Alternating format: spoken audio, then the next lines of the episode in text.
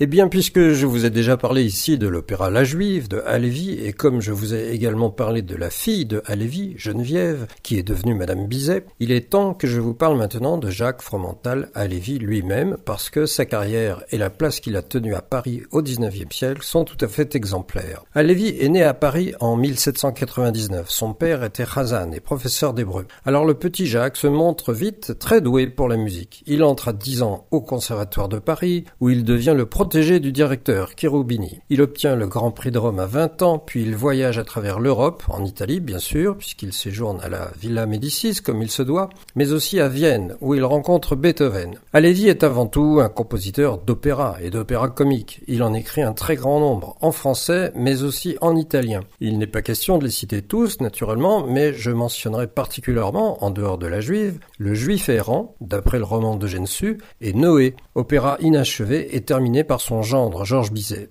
Les compositions liturgiques de Halévy sont moins connues, mais elles sont nombreuses. Il a écrit par exemple un Mima Amakim. Il a composé la musique de nombreux psaumes, en particulier le psaume 118, Min Hametzar, où l'influence de l'opéra est évidente et rend cette composition encore plus intéressante. Nous en entendons un extrait avec le grand Adolphe Fatia en soliste.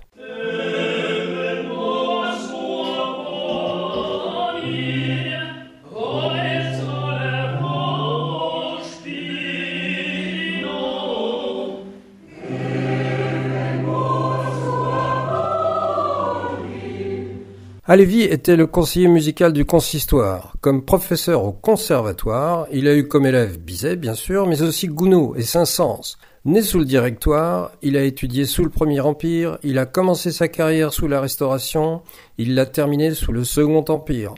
Il a été nommé secrétaire perpétuel de l'Académie des Beaux-Arts. Ce fut un personnage influent et respecté, beaucoup plus par exemple que son contemporain Berlioz. Il était logé à l'Institut, où il a reçu Liszt et Wagner. Il semble n'avoir jamais fait l'objet d'attaques antisémites de son vivant. À juif pratiquant, a ainsi occupé les plus hauts postes dont un musicien installé à Paris put rêver. C'est son opéra La Juive qui a été choisi pour l'inauguration du Palais Garnier en 1875, soit 13 ans après sa mort.